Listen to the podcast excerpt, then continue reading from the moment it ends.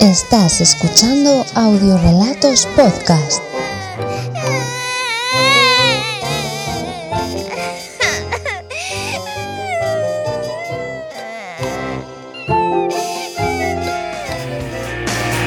En este programa tres piezas narrativas.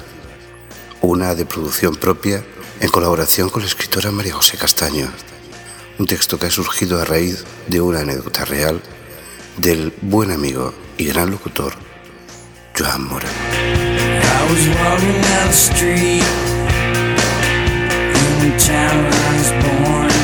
A Joan lo operan estos días. Esto va para ti. Dedicado especialmente para ti, para que todo salga muy bien. Esperamos que te dejen muy bien engrasado y poder escuchar de nuevo tu agradable voz. Lo puedes seguir en la cuenta de Twitter, Joan Mora Locutor, y por supuesto en su canal de YouTube. Quedarás gratamente sorprendida o sorprendido.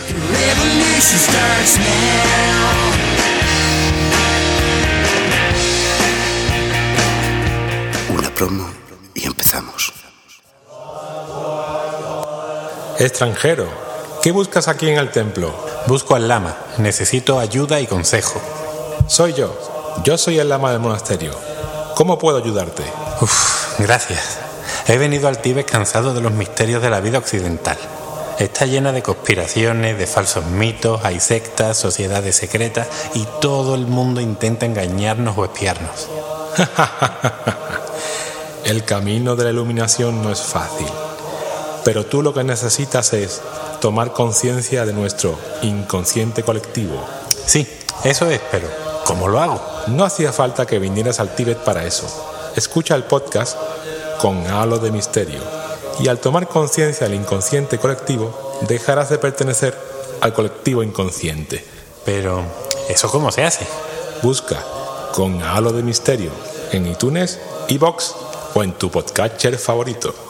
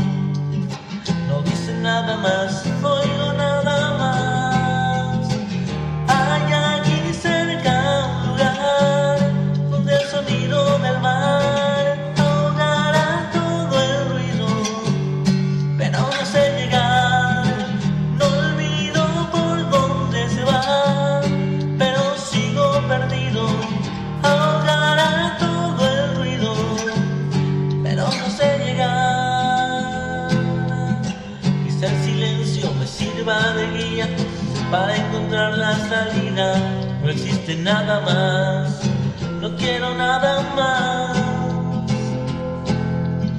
Por fin me siento, respiro tranquilo, por fin me siento vivo.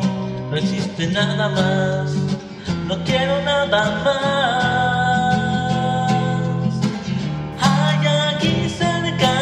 ahogará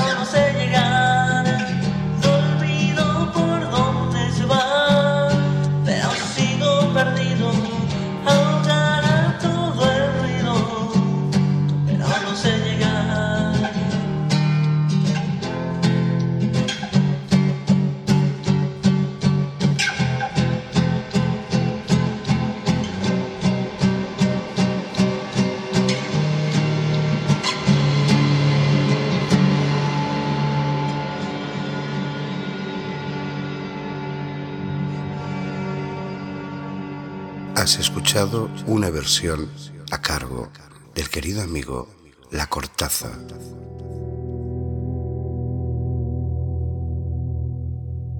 Desde México, donde tenemos tantos buenos amigos y amigas. Un tema especialmente dedicado a todas aquellas personas que nunca escuchan y solo generan ruido. Ese ruido estático que tanto molesta a veces.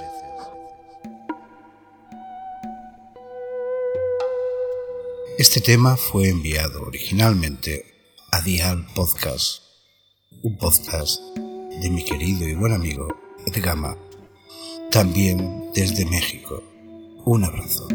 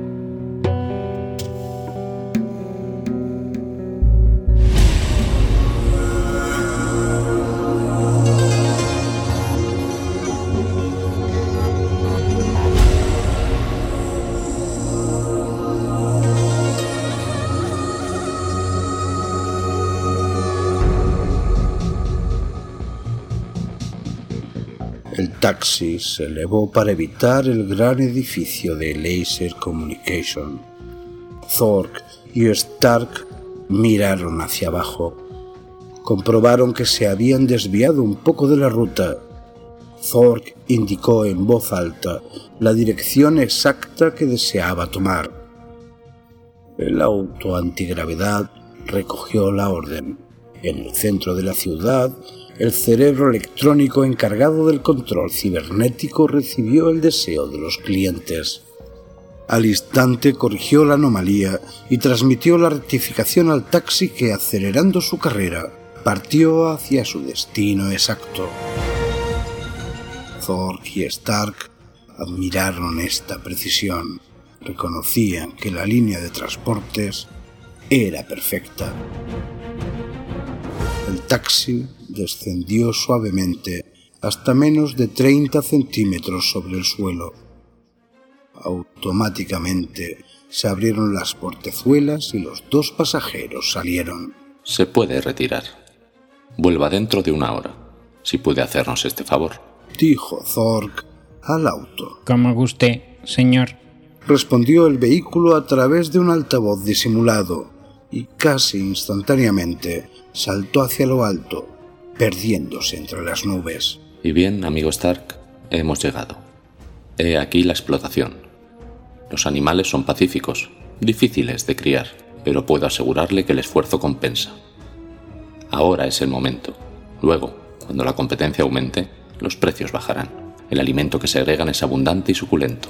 Se lo arrebatarán de las manos. Stark se quedó admirado ante la extrema limpieza de las instalaciones. En la llanura, cinco gigantescas esferas de metal pulido brillaban como lunas. ¿Y bien, señor Zork? Mire, en la esfera del lado derecho se encuentran las hembras solteras prestas para el apareamiento. La comida llega hasta ellas automáticamente. Es necesario mezclarle vitaminas, hormonas sexuales y tranquilizantes. Es muy importante para mantenerlas en forma. Todos estos animales son muy propensos a la claustrofobia. Hay que tener un extremo cuidado, si no, se mueren o se matan. Por tanto, las drogas son vitales. Estamos seguros de que después de dos generaciones se habrán adaptado perfectamente a la cautividad. Esta esfera, a la izquierda, es el recinto de los machos, con los que ocurre lo mismo. Machos y hembras ponen en las mismas celdas que ocupan. El delicado manjar que producen desciende por un conducto hasta la pequeña esfera central. Allá abajo, las centrifugadoras separan el elemento sólido del líquido. Inspire con fuerza. El olor que llega hasta aquí es muy agradable. Al fondo los acoplamos cada siete meses, haciendo combinaciones para que los nacimientos no se interrumpan. Son muy prolíficos. Las crías son colocadas en incubadoras desde su nacimiento, en aquella bola verde. Thor y Stark se aproximaron a una mirilla. Stark miró. No pudo evitar un gesto de temor y aprensión. Tienen un aspecto muy desagradable. Son monstruosos. ¿Sobre qué horrible y lejano planeta han podido nacer estas cosas? Thork rió divertido. Vamos, le voy a hacer probar el líquido y la pasta. Los dos penetraron en una de las pequeñas esferas donde se embotellaba automáticamente el producto. Thor pidió lo que deseaba una pequeña máquina rodante apropiada para hacer de sirviente. Dos vasos con extracto líquido y sólido. Stark lo probó con cierta desconfianza, pero se vio obligado a reconocer que tenía muy buen gusto y repitió varias veces el suculento bocado, enseñando sus bellos dientes. Preguntó, Dígame, por curiosidad, ¿ha conseguido usted averiguar cómo se llaman estas bestias? Thork movió dubitativamente sus patas de arácnido. No lo sabemos con exactitud. Escrutando en su espíritu nos ha parecido comprender que se llaman hombres.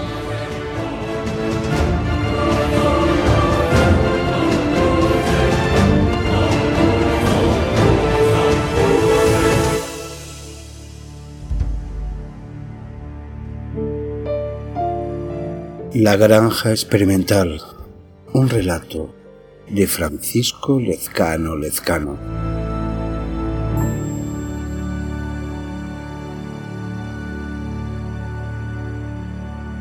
Con las voces del fantasma y de Iñaki de la Concepción. Estás escuchando Audiorelatos Podcast. Resulta que el otro día, después de un buen botellón, volví a casa y me encontré al abuelo en un sillón. El pobre está ya mayor, se vive un poco gaga, pero siempre presumido de una gran virilidad. El abuelo estaba rojo, tembloroso y jadeante. Tenía el capullo fuera, qué imagen más impactante. Y en eso que apareció un mancebo enmascarado, latijo de cuero y los huevos anillados. El abuelo con el susto tal vez se sintió culpable y de su boca brotó un néctar desagradable. ¿Y qué le voy a hacer? ¿Y qué le voy a hacer? ¿Y qué le voy a hacer si el abuelo es gay? ¿Y qué le voy a hacer? ¿Y qué le voy a hacer? ¿Y qué le voy a hacer si el abuelo es gay? Cantidades inhumanas, era esperma del efebo. Quien hubiera sospechado las pasiones de mi abuelo, nunca hubiera imaginado que este venerable anciano fuese tan aficionado al placer que ofrece el ano. ¿Cuántos falos gigantescos habrán traspasado su recto? ¿Qué pasiones monstruosas oculta este ser abyecto? ¡Ay Dios y mi santa abuela! Regresará de la fosa y viese mamando vergas al hombre del que fue esposa. ¿Y qué le voy a hacer? ¿Y qué le voy a hacer? ¿Y qué le voy a hacer si el abuelo es gay? ¿Y qué le voy a hacer? ¿Y qué le voy a hacer? ¿Y qué le voy a hacer si el abuelo es gay? Desde entonces el abuelo, el efebo y servidor, nos montamos unos tríos en la mesa del salón. Jugamos todos juntos al juego de la estación. Unos días maquinista y otros último vagón. Una verga bien sabrosa le mola más que un conejo.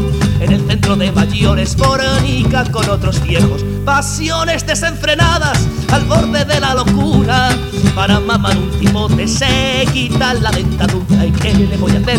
¿Y qué le voy a hacer? ¿Y qué le voy a hacer si el abuelo es gay? ¿Y qué le voy a hacer? ¿Y qué le voy a hacer? ¿Y qué le voy a hacer si el abuelo es gay? Tanto cascarse pajas, se ha dislocado en la muñeca. Va con su chupa de cuero, le llaman el rey de Chueca. ¿Y qué le voy a hacer si el abuelo es gay? ¿Y qué le voy a hacer si el abuelo es gay? Ella no tiene complejos y a todos suelta piropos. Se corren diez en su cara, parece que nievan copos. ¿Y qué le voy a hacer si el abuelo es gay?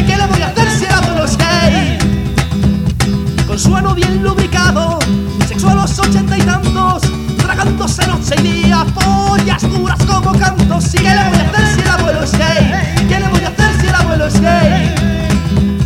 De tanto cascarse pajas, se ha dislocado en la muñeca, va con su chupa de cuero, le llaman el rey de Chueca.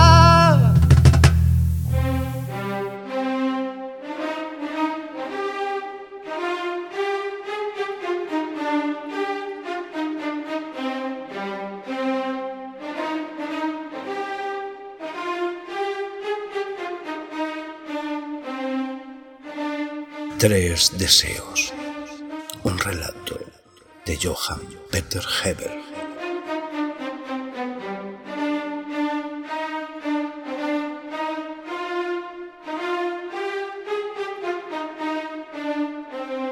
Se acercaba el final del milenio según el calendario de las tierras del imperio, y el emperador, que conocía la levedad de juicio de todos sus habitantes, decidió visitar uno tras otro los tres grandes países sobre los que ejercía su autoridad. Llegó al primero de ellos, reunió a sus notables y les informó. Se acerca el final del milenio y quizás esta sea una época tormentosa. Conozco que la naturaleza humana, con sus creencias y supersticiones, puede hacer de estos tiempos algo difícil. Decidme qué es lo que deseáis. El primero de los notables se adelantó. Emperador, muchos de entre nosotros piensan que el mundo se va a acabar durante días y días. Generaciones y generaciones han trabajado pensando en el futuro, pero ahora parece que ese futuro va a dejar de existir. Rogamos a nuestro emperador que nos conceda la posibilidad de vivir a partir de hoy mismo sin pensar en ese futuro y deleitándonos hasta nuestro previsible próximo fin con todos los bienes de los que podemos gozar en el presente. Visitó a continuación el segundo de los países y escuchó lo que tuvieran que decirle. Emperador, comenzó a decirle el comisionado, creemos que la proximidad del final del milenio es un anuncio de que el término de nuestro mundo está cercano. Por ello deseamos que estos últimos días podamos dedicarlos a la reflexión, lejos de toda preocupación. Se dirigió después el emperador al tercero de los países y los representantes del pueblo le plantearon su deseo. Emperador, comenzó a decir el mayor de los representantes, nuestras gentes piensan que tal vez el fin del mundo sobrevenga muy rápidamente. Pero como no se tiene muy claro qué cosa exacta puede ser esa y tampoco parece existir un acuerdo sobre lo que nos acontecerá después, si es que ese después tiene algún sentido. Deseamos, de momento, seguir como si nada. El emperador les respondió a todos, que vuestro deseo se haga realidad.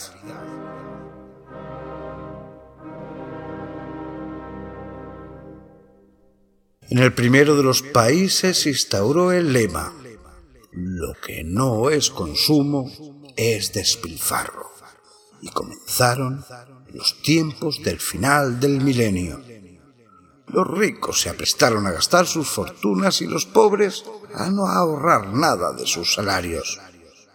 No se apartó, como siempre se había hecho, parte de la cosecha para que fuera simiente de la próxima temporada Sacrificaron a todas las vacas para convertirlas en carne comestible y lo mismo hicieron con ovejas, cabras y cerdos.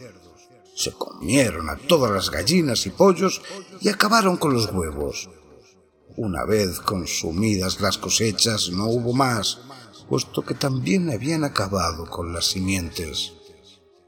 Llegó el hambre, la miseria y la enfermedad, y en verdad que el mundo acabó para ellos. En el segundo país se enfrentaron decididamente al fin del milenio bajo el lema No consumas, reflexiona. Comenzaron a privarse de lo más superfluo. Los negocios que se dedicaban a producir y vender tales cosas tuvieron que cerrar y despedir a trabajadores y dependientes. Y como estos solo contaban con los ingresos derivados de su trabajo, tuvieron forzosamente que renunciar no solo a lo superfluo, sino también a lo necesario. Los campos dejaron de cultivarse, puesto que nadie compraba las cosechas. Las fábricas pararon y cerraron miles de locales. llegó el hambre, la miseria y la enfermedad, y en verdad que el mundo acabó para ellos.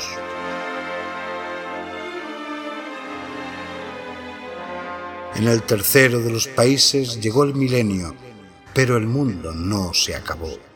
Quizá, entre otras cosas, porque en aquel imperio los que lo habitaban eran muchos y variados. Y realmente, solo a una pequeña parte de la humanidad le ocurría eso del milenio. Un relato fruto de la colaboración, de la habitual colaboración con el podcast de contenido social y altamente recomendable desde la tejonera, donde participamos algunos amigos con todo el placer del mundo.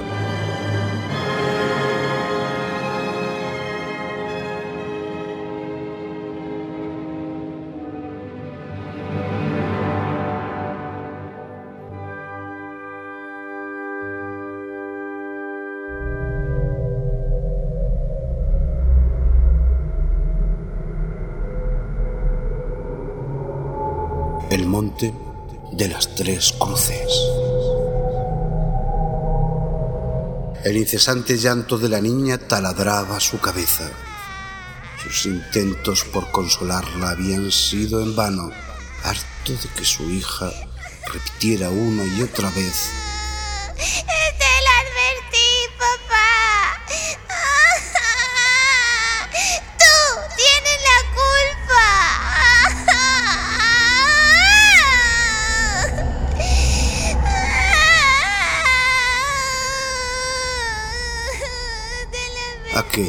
Vocecilla soberbia, fruto del berrinche, le taladraba la cabeza, de tal modo que terminó por desbordar su hasta ahora contenida paciencia. En su vida había matado una mosca y ahora se había convertido en un asesino. Basta ya. Gritó mentalmente, para alejar de él la sensación de culpa. Tenía que poner fin a aquella historia de una vez por todas. Por más que pensaba, solo se le ocurría un único modo de hacerlo. Estaba harto de tanta tontería. Se levantó del sofá y buscó una caja de cartón, lo suficientemente grande. Una bolsa para la basura le pareció ridícula para contener a un ser querido. Una vez tuvo en sus manos el improvisado ataúd, satisfecho, visualizó la escena. El esfuerzo iba a ser inmenso, pero desechó la idea de llevar a cabo el macabro acto con sus propias manos. Le daba asco pensar en ensuciárselas. Después de hacer algo así, por mucho que te limpies, siempre quedarán restos atrapados entre las uñas. ¡Qué asco! Piensa, Joan. Piensa. Su voz interior se impacientaba y el llanto de su hija como melodía de fondo no hacía más que alimentar su ansiedad y mermar su paciencia. Desesperado entró en la cocina y abrió el cajón de los cuchillos. Pensó en encontrar alguna herramienta, pero era cualquier cosa menos un experto en bricolaje. Buscó entre la fila de cajones un objeto contundente y punzante, como no se le había ocurrido antes. Su vista se desvió hacia los cuchillos y escogió el de mayor tamaño. Lo empuñó y observó la ancha y afilada hoja. Demasiado exagerado. Pero mucho mejor. Así terminaría antes. No quería echarse atrás en el último momento por falta de herramientas contundentes. Ya lo tenía todo. La caja, la niña, el cuchillo y el lugar. El monte de las tres cruces disponía de unas vistas increíbles. Un bucólico lugar donde descansar para toda la eternidad. Él mismo se sorprendía de sus pensamientos mientras la niña no cesaba de llorar. Estaba deseando llegar y terminar de una vez por todas con su macabro propósito. Atardecía al aparcar el coche en la ladera del Monte de las Tres Cruces. La luz de la luna restallaba contra las tres cruces que se erguían hieráticas.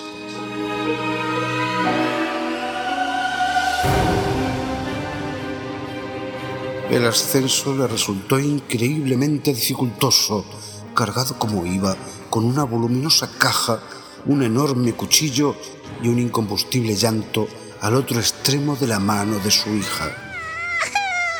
Divisó de pronto una pareja que descendía por el angosto camino. Inevitablemente sus pasos se cruzarían. Al instante vino a su mente el derroche informativo que había suscitado un parricidio reciente. El cuchillo, la niña, su llanto. Tenía que disimular como fuera. Transpirando acusadamente intentó disimular el enorme cuchillo con su abrigo, mas le faltaban manos y le sobraban nervios. La pareja miró extrañada el curioso dúo que ascendía. Incluso su propia hija se detuvo un segundo siendo consciente de la extraña situación. Pero él no aminoró el paso, incluso acentuó la marcha. Siguieron ascendiendo mientras imaginaba coches patrullas llegando a las inmediaciones alertados por la extrañada pareja. Mientras su mente empezaba a ofuscarse, se dio cuenta de que habían coronado la cima. No había vuelta atrás. Dejó la caja en el frío suelo, soltó a la niña y empuñando con fuerza el cuchillo lo alzó. Lo clavó en el suelo duro y pedregoso con todas sus fuerzas. Se esforzó en cavar un hoyo lo suficientemente grande para contener la caja de cartón. Aquello le llevó más trabajo del que jamás hubiera pensado. Definitivamente, un cuchillo no era la mejor herramienta para excavar un hoyo en un terreno tan agreste.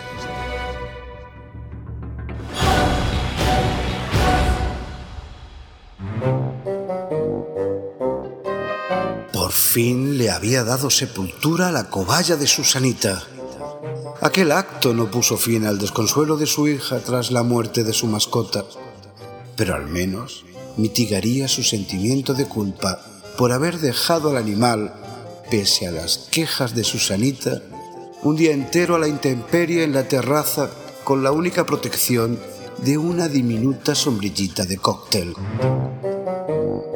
Encontraron a la cobaya seca y rígida como la mojama.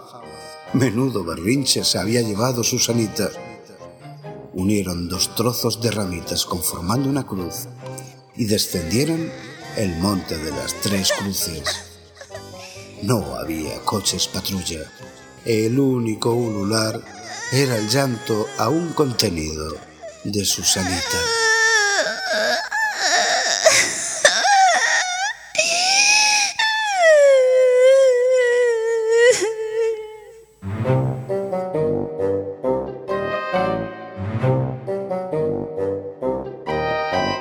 Has escuchado El Monte de las Tres Cruces, basado en anécdotas reales acontecidas a un querido amigo y locutor, su hija y su primera cobaya.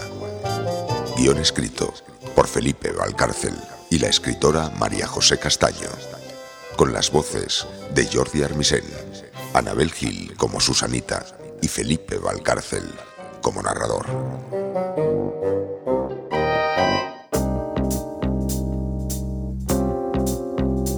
Más información audiorelatos.wordpress.com.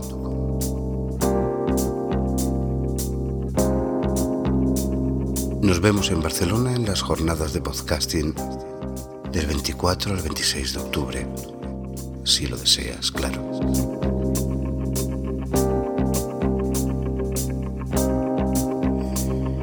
Has escuchado audiorelatos un bólido sonoro de Ray